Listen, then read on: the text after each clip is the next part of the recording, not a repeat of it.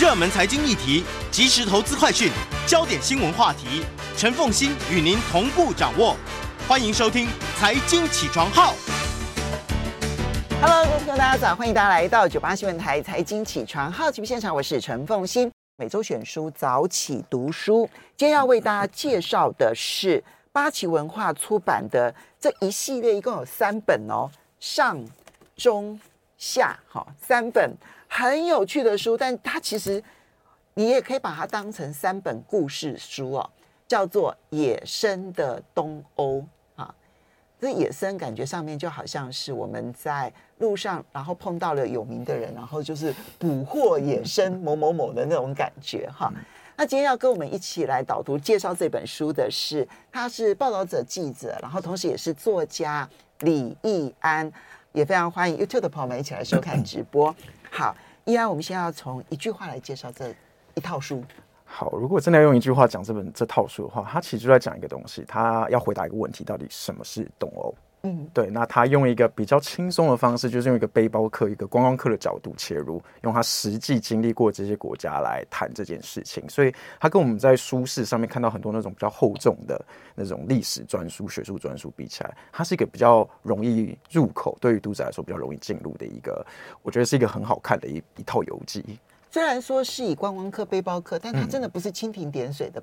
嗯的观光客跟背包客，没错没错，因为他是有意识的要去写东欧，是，所以他其实安排的是很时间很长，然后同时他是有有一些国家他来来回回去了三四次，对不对？是是是是，对，像乌克兰他就去了四次，对，他其实是呃从二零零四年一直到二零一一年这段期间来回去了很多次东欧地区，对，那我觉得。呃，可能可以讲一下这位作者，我觉得他蛮有趣的，因为这个作者 Francis Tarpon 他其实是美国的哈佛大学的商学院毕业的。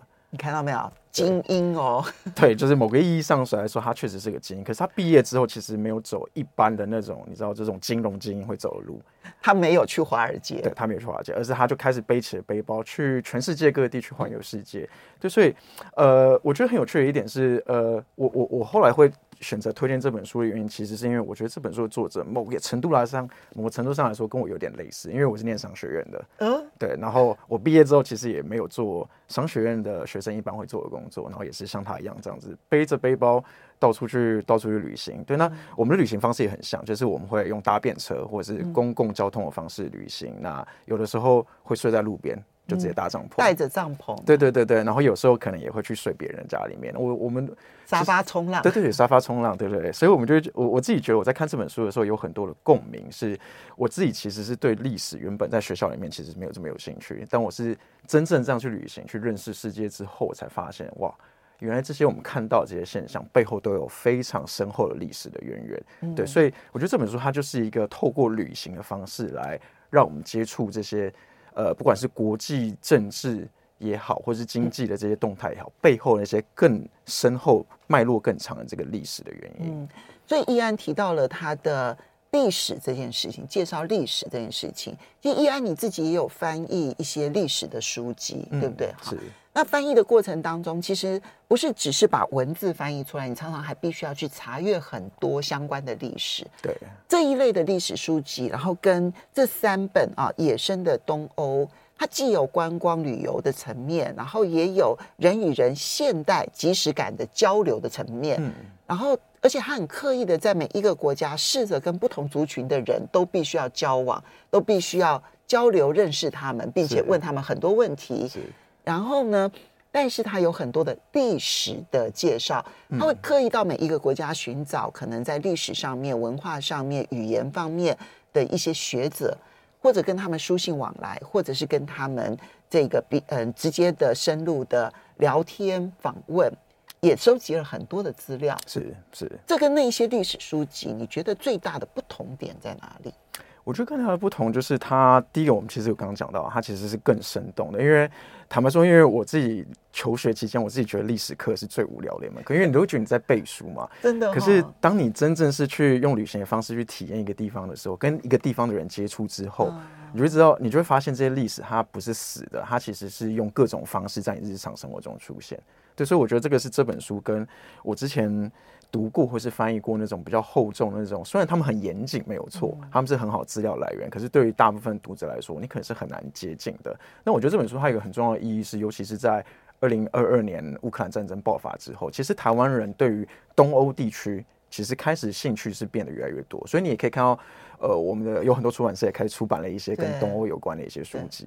对，对，可是对于大多数读者来说，我认为。其实这本书这套书，它其实才是一个呃比较适合初学者，就是你对东欧完全是一片白纸。对对对，如果你对东欧是完全不了解，但是哎。因为乌克兰战争，你开始对这地方开始有点兴趣，甚至想要去旅行。尤其我我知道很多很多台湾人，好像去年开始，从前年开始就很想要去立陶宛旅行啊，因为立陶宛跟台湾之间关系看起来变好了嘛。对，这这套书里面也有提到立陶宛，也有立陶宛。对对对，所以我觉得你能够想得到的，只要你想象中它可能是东欧国家，它都包括了。对，甚至这本书里面还包括前东德。对，所以 我觉得这本书它光是在选择这些国家的那个过程中就。这件事情本身就很有趣，为什么他选前东德，甚至他还把芬兰放进去？是对，所以他只是这些这些选择，你就可以看得出来，东欧它其实是一个非常浮动的概念，它其实很多时候是文化跟政治的概念，跟历史的概念。嗯、那我觉得真的要说他们有共同点的话，其实这些这些国家基本上都曾经受过俄罗斯或是苏联的影响，或者是统治。嗯，对。那基本上看这本书，你就觉得后面永远都有一个。俄罗斯在那边，在在背后有点在那边隐隐入现的那种感觉，对，所以我觉得，尤其是在乌俄战争还在进行的这个当下，我觉得这本书它是一个不只是理解东欧的一个很好的一个入口，它其实也可以让我们去理解俄罗斯，甚至以前的苏联在这个地区，在东欧地区一直以来他们的一些爱恨交割，跟这个地区的呃历史上的一些纠葛，我觉得是一个很好的入口。所以呢。没有看到一个国家的历史，你要说你了解一个国家，我觉得是困难的。那这本书的作者用亲身的去经历了，然后同时也研究了他们的历史。我不敢说他的历史的介绍是百分之百的正确，是他历史的介绍相对比较少，是啊，是，因为他就会点到为止。比如说一个国家，他曾经被呃被这个呃俄罗斯这个占领过，他曾经被呃波兰立陶宛王国占领过，嗯，或者说他曾经被。这个奥匈帝国占领过，是啊是。然后呢，或者在历史上面，就是历史上面他们这种来来去去的占领，留下的不同族群、不同语言，然后不同文字，乃至于不同文化，然后最后呢，甚至于不同宗教所形成的族群分布融合或对立，或者融合中的对立，对立中的融合。其实我觉得不，嗯、呃，这本书都很认真刻意的用他自己的经历去经历过一遍之后，嗯，才把它写出来。是，这是为什么我讲说他不是普通的背包客。是是是，他做过研究，知道说你可能会有一些民众民间的不同看法。是，我要试着把不同看法的人都找到，然后。接着跟他们对话。是，其实风行姐刚刚早呃在导读新闻的时候有提到说，台湾现在夹在两世界强权之间，好像在被夹在中间嘛。其实东欧地区跟某个意义上跟台湾也有点像，它其实是夹在西方是一个呃俄罗斯以俄罗斯为主的这个。呃，当代世界它是夹在这两个势力中间，从苏联一直到现在都还是这样子。对，所以我觉得台湾人可能在读这本书的时候，也会有点心有戚戚焉。对，对，一方面是这样，但是我仔细看了之后，我觉得他们比我们复杂。我们我们已经觉得我们很复杂了，对不对？哈，是是是。但我觉得他们比我们复杂，确实，因为宗教啦，还有文化，还有。还有不同的民族的复杂度，其实比我们想象中来的多的。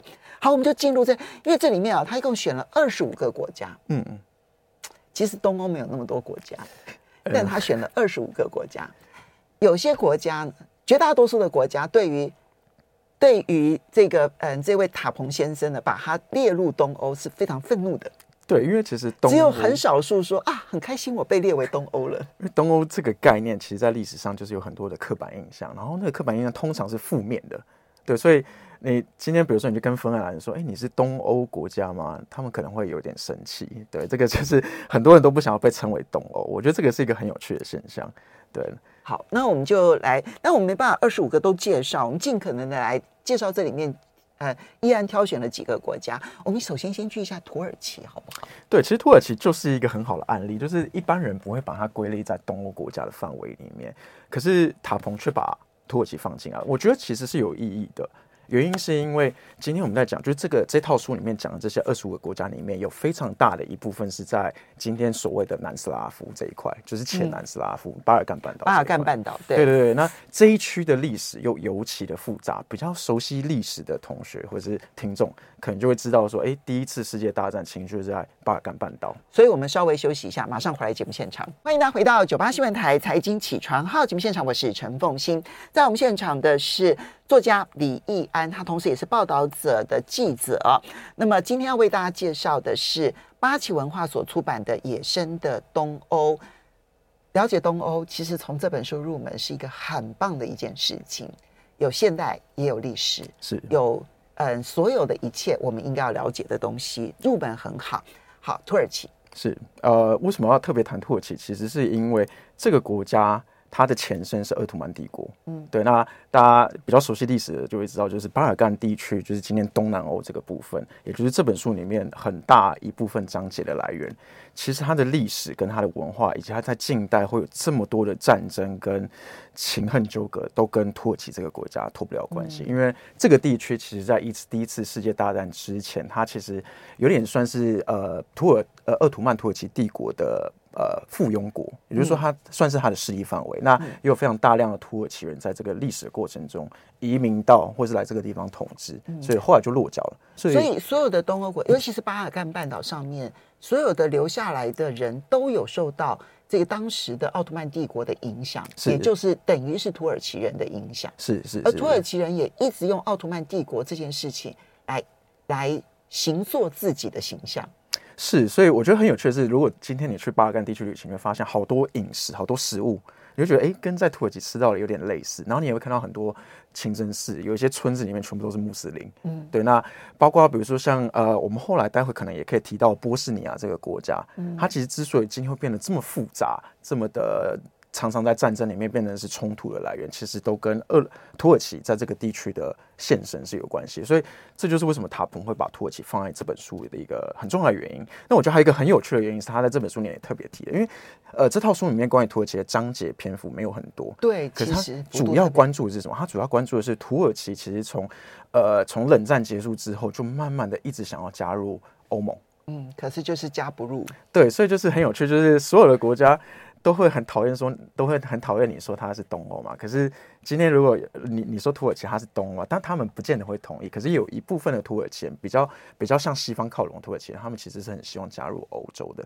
但我觉得很有趣的就是，但因为土耳其过去曾经是一个伊斯兰国家嘛，所以欧盟一直到现在为止，它的宗教影响力还是非常大。对对对，就是还是因为宗教跟文化的因素一直。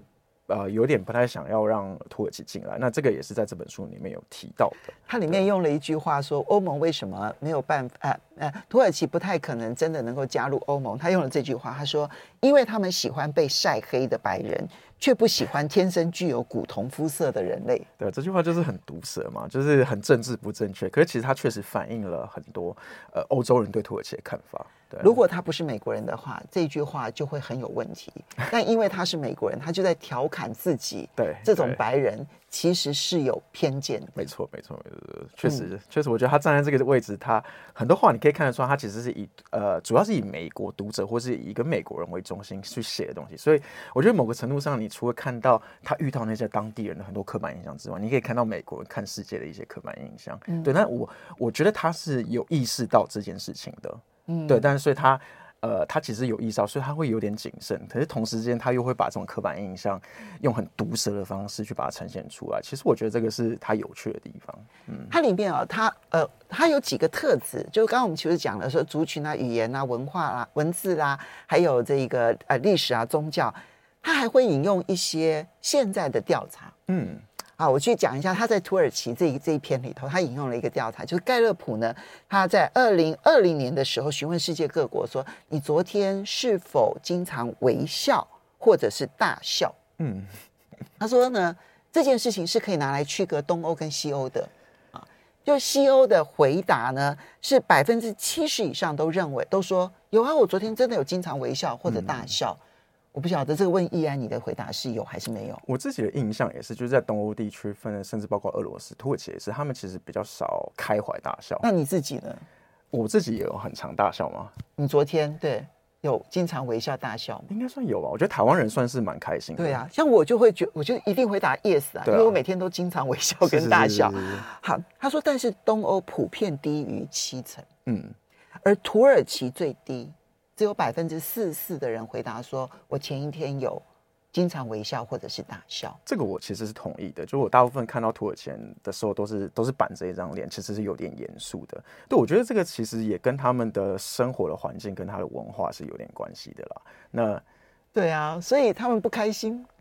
呃，他们也不是不开心。其实我觉得土耳其人都非常非常的友善。可是，欸、对，这就是后面还有一个有趣哦。对，就是说他他两个两个有趣嘛，一个就是用那个集体的用那个调查的那个做佐证。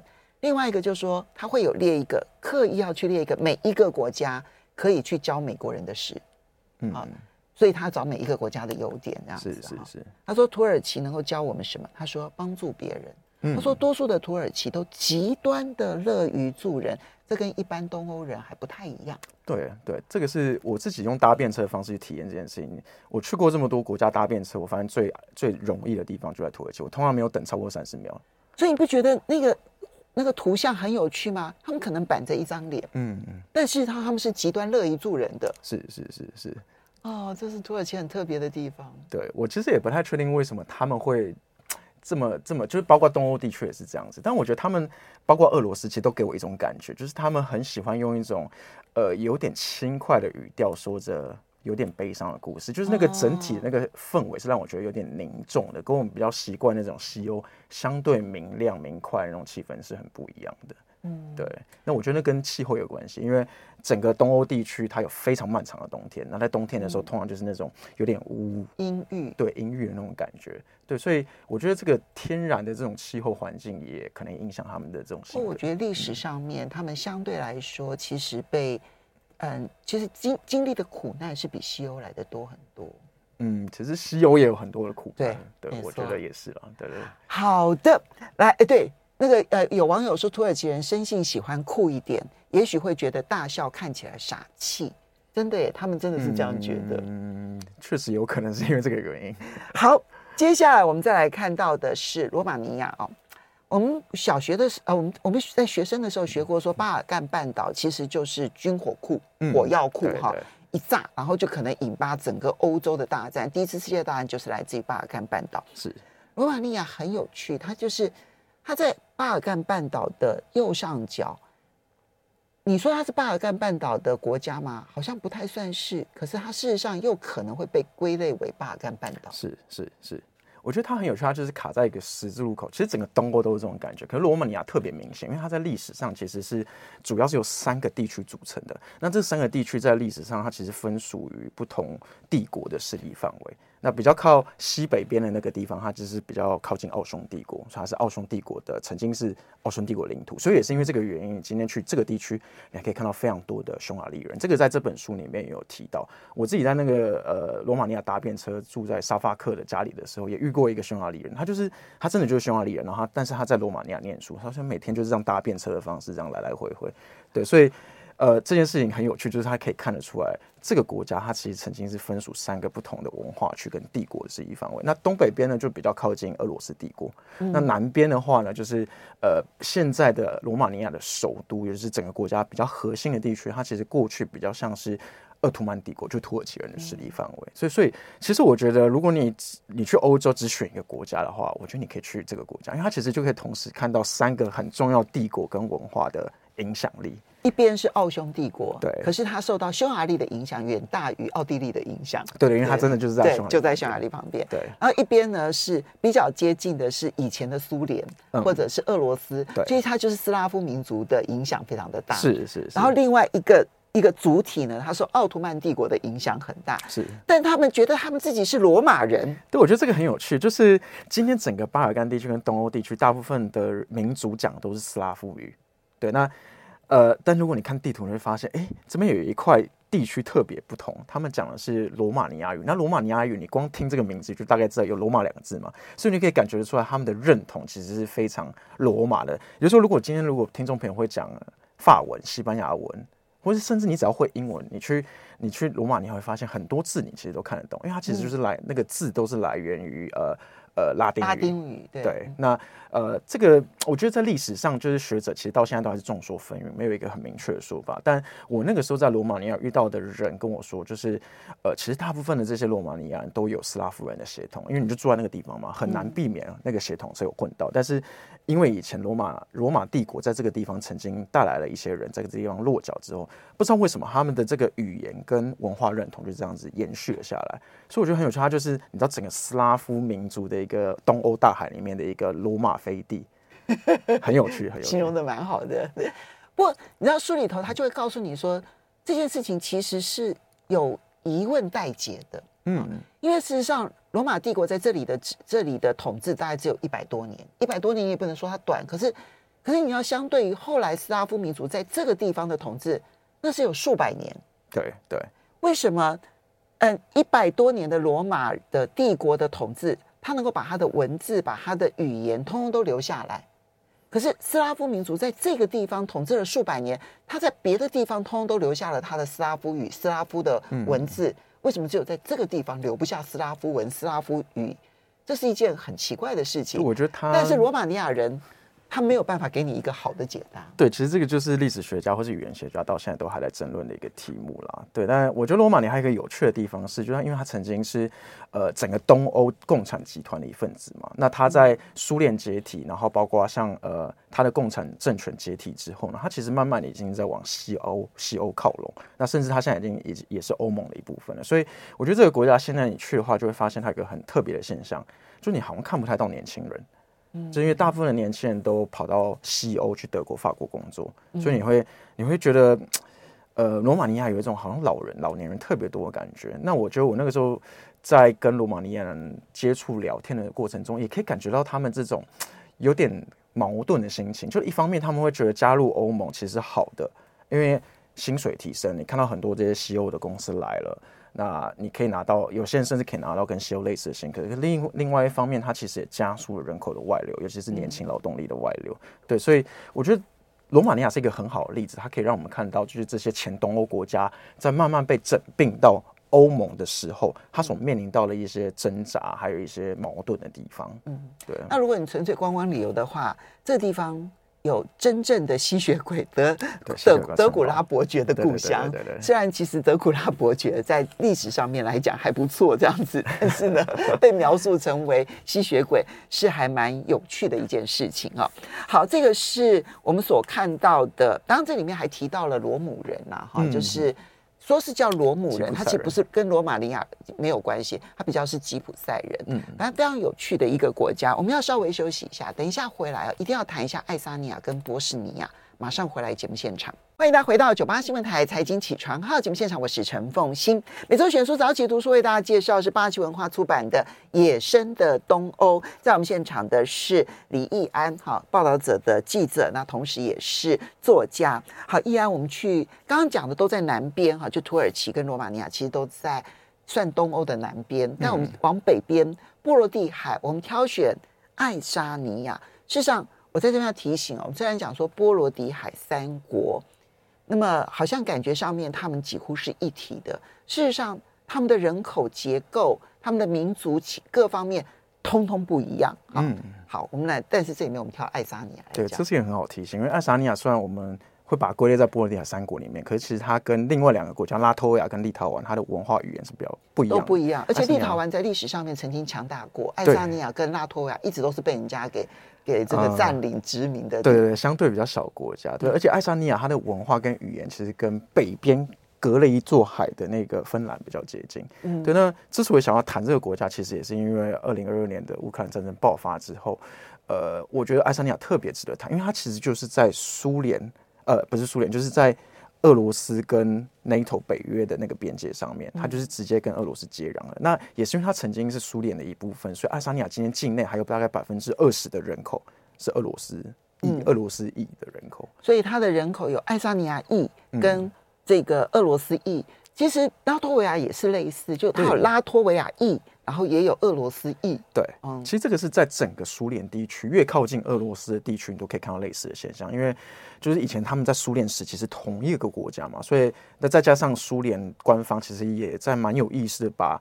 呃，整个苏联境内各地的民族这样子调来调去，嗯、对，所以你今天也可以看到，就是呃，波罗的海地区有非常多这些恶意的人口留了下来。那这个事情在乌克兰战争爆发之后变得非常的呃棘手，对，棘手，因为很多这些留在欧盟，因为他们现在就是波罗的海三个国家已经是欧盟的一部分了，等于就是说你在欧盟境内有非常多这些俄罗斯裔的人口，他可能是比较偏向普丁的，嗯，对，那这个东西在不只是在呃，这些国家里面会造成一些张力。它其实在这个国家里面的那个俄罗斯裔的这个社群里面，内部也会有一些冲突。就是比如说像老一辈的，可能就是还是很很怀念呃苏联时期，然后还是比较认同俄罗斯的。跟比较年轻的，他就是比较偏向欧洲的那一群人，其实也会有一点撕裂的状况。那我自己在爱沙尼亚的时候是二零零九年，嗯，我那时候印象很深刻。我那时候坐车是从圣彼得堡从俄罗斯进去，然后我一下车。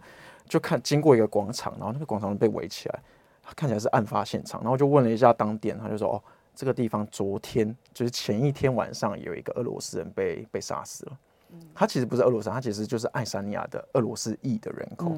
那你就知道，其实这个事情一直到现在都还是就是这个族呃爱沙尼亚人跟俄罗斯人之间的这个张力、这个冲突，到现在都还是隐隐存在着紧张关系。”都是处于一种隐隐存在的一种情况。对，但我必须说，就是我们虽然很常会用这种比较一般的视角去看，可是你真正去那个地方认识到那边的人，就会发现，哎、其实那边的俄罗斯人跟你想象也没也不太一样。比如说，我那时候就遇到一个俄罗斯人很好，我那时候眼镜坏掉，他就拿出自己的一个针线包帮我修好，然后后来还陪着我走去巴士站坐车。但后来我其实就跟他聊了很多，才知道他其实是俄罗斯裔的人口，可是。他就是那种比较年轻的俄罗斯裔的人口，然后我就问他说：“哎，你既然讲的是俄语，你为什么不不会想要回到俄罗斯？他不是你的国家吗？”他就跟我说：“没有，他他认同的国家其实是爱沙尼亚，他只是讲俄罗斯语而已。”所以我觉得你就可以，我我觉得就是你必须要真的实际到现场。你要去跟当地人接触之后，你才可以看到这种在国际政治之下，好像那种呃很大的这种国际政治下面，其实日常生活的人的那个声音其实是更重要。那我觉得这个是这本书很重要的一个价值。对，当然这里面啊，其实爱沙尼亚的历史是很悲催的哈。过去八百年，瑞典曾经统治过它，嗯，波兰曾经统治过它，丹麦统治过它，德国统治过它，俄罗斯也统治过它。我刚刚念完了这几个国家，你就会发现说，其实它就是来来去去，是是，瑞典呐、啊、波兰呐、啊，其实都在它邻近哦，很近很近哦。瑞典啊、波兰啊、丹麦啦，哦，从北边来的，可能从南边来的，可能从东边来的德国，然后从西边来的俄罗斯，通通都曾经占领过它。是，它就是一个边境地带啦，所以它就是各个帝国只要够强大，它就会来来去去。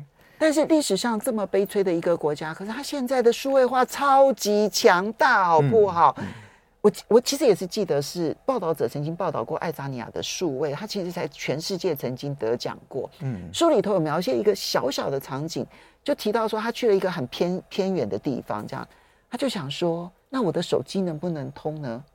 诶，他能够连上网，他通了，而且上网要去发任何的讯息都没有问题。他说，爱沙尼亚这一点。很值得美国好好学习，嗯，因为因为他写这个故事应该在十多年前写的，那个时候其实三 G 的通讯都还没有非常的发达。对，对你看到说，结果爱沙尼亚那个时候在偏远的乡村都已经可以这样出现，没错。所以，嗯，而且他在其实，在写写这本书前的十二十年前吧，就已经用手机投票了。嗯，对。诶，像比如说，包括像他对面那个芬兰也是嘛，就是他们其实他们的特色其实就是人口非常的稀少，密度很低，所以也是在这个背景之下，他们就是在这种呃手机通讯或者网络通讯上面特别的发达。我觉得这跟他们自己本身的那个环境跟自然的条件是有关系的。嗯，至于族群融合的部分呢，它里面提到了一位他接触到的一位女女女子啊，那这位女子说。嗯，我们离融合还离得很远啊，融合才刚刚开始，嗯、这需要时间。对，这只是开始。我觉得他们对于这样子抱持的一个心态，这个国家你就可以好像看到它很好的一个未来。嗯，当然我们讲这么多，其实你知道它的人口一百三十万人，它真的是一个人口很小很少的国家。是，可是它是一个很精彩的国家。有一个软体，其实大家可能都有用过，叫 Skype。哦，对，它其实就是爱沙尼亚的很重要的一个公司。没错。接下来我们来谈一下，再往南边到巴尔干半岛的波士尼亚，好，或者我们称之为波赫，哈，对，波赫是因为它这个国家名字很长，全名其实叫做波士尼亚与赫赫塞哥维纳。对对对对，对，所以你光是永远记不得赫塞哥维纳，你光是看到这个名字，你大概就知道这个国家的历史应该是非常的复杂，因为它其实是两个名字合在一起，是波士尼亚与。赫塞哥维纳，但其实呢，如果你认真去看，你就会发现，其实这个国家不只是这两个部分而已，它其实还有另另外一个部分，其实叫做塞尔维亚族的共和国，通常就直接简称叫塞族共和国。所以真的要讲起来，这个国家，我觉得它也就是东欧或者是巴尔干地区一个经典的案例啦，就是。